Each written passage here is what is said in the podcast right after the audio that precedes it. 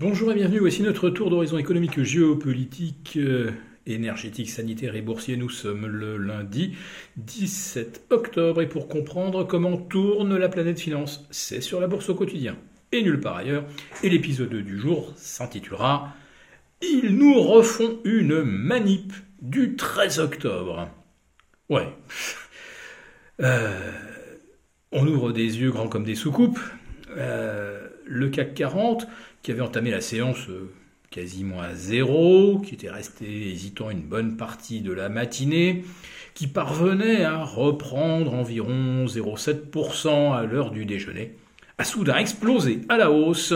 À partir de 14h30, euh, le CAC 40 progressant d'une soixantaine de points en ligne droite après la publication d'une mauvaise statistique américaine. Alors vous connaissez le principe, euh, dans un contexte de hausse de taux, de euh, Fed agressive, les mauvaises nouvelles sont de bonnes nouvelles.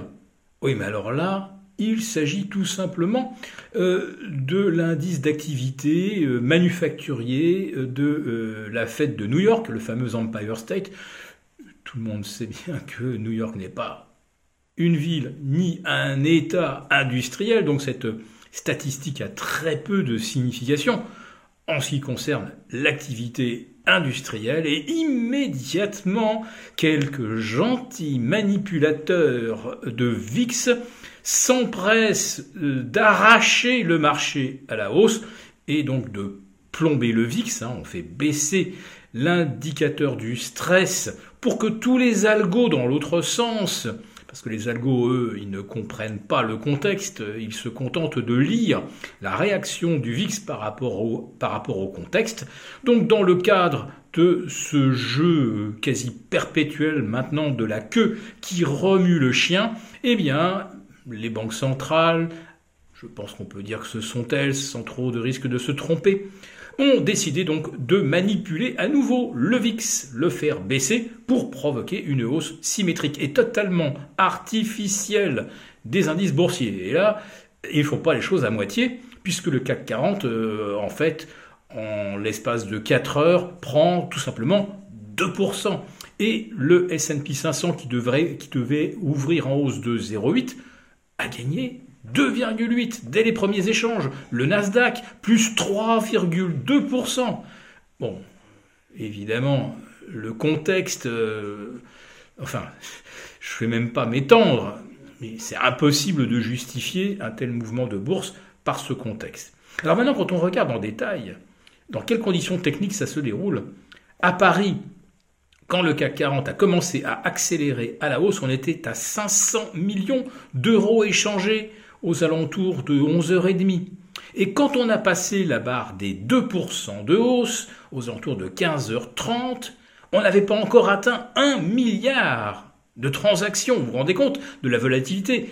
2% de hausse, moins d'un milliard échangé. Autrement dit, il n'y a plus personne dans ce marché.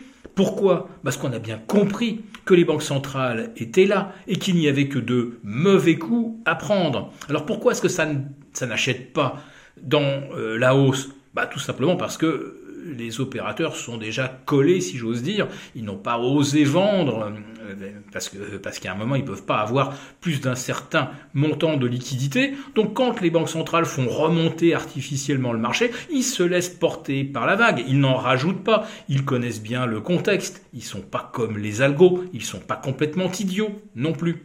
Donc tout le monde fait comme si on n'avait rien vu. Tiens, ça monte, youpi.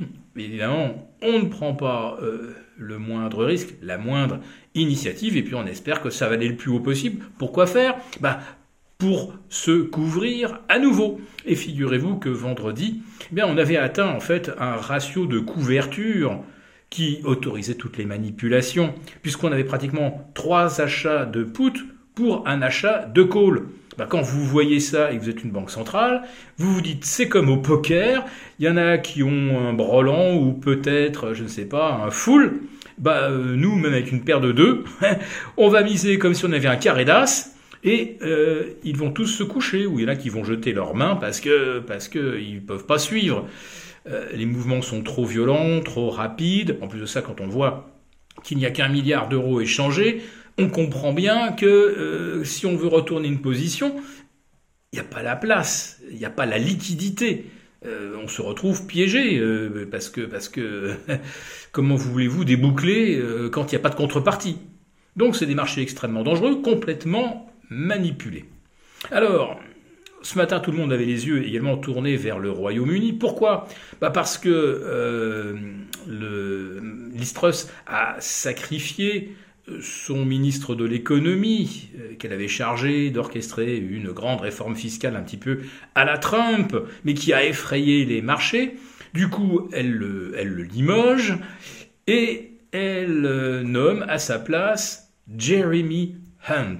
Alors vous ne connaissez peut-être pas le personnage, mais je vais vous faire un pitch très rapide. C'est un admirateur du modèle chinois de zéro Covid. Alors son épouse est chinoise, n'y voyait évidemment aucun lien. Et il, était, il, a même fait des déclarations comme quoi il souhaitait qu'on retire les enfants des couples qui souhaitaient ne pas les faire vacciner. C'est un dingue. Je suis désolé, mais je ne sais pas comment on peut qualifier un tel personnage. Personne n'aurait voulu de lui comme ministre des Finances et comme surtout celui qui, on, le comprend bien, prend complètement en, main les rênes du pays, parce que l'Istrus est complètement déconsidéré. Je dirais en anglais, euh, has no trust, à tel point qu'on se demande d'ailleurs si elle ne va pas démissionner avant la fin de la semaine. Mais si c'est Jeremy Hunt qui prend euh, la direction du Parti conservateur, ce parti va exploser.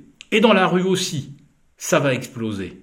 Parce que M. Jeremy Hunt est en revanche sur la même ligne que l'Istrus, c'est-à-dire réduction du droit de grève, musellement des syndicats au moment où le pays est justement socialement chauffé à blanc. Donc bien suivre euh, ce dossier britannique, parce que là, encore, euh, de sacrés euh, chocs, ondes sismiques pourraient nous venir d'outre-Manche. Si cette vidéo vous a plu, n'hésitez pas à nous mettre un pouce. À demain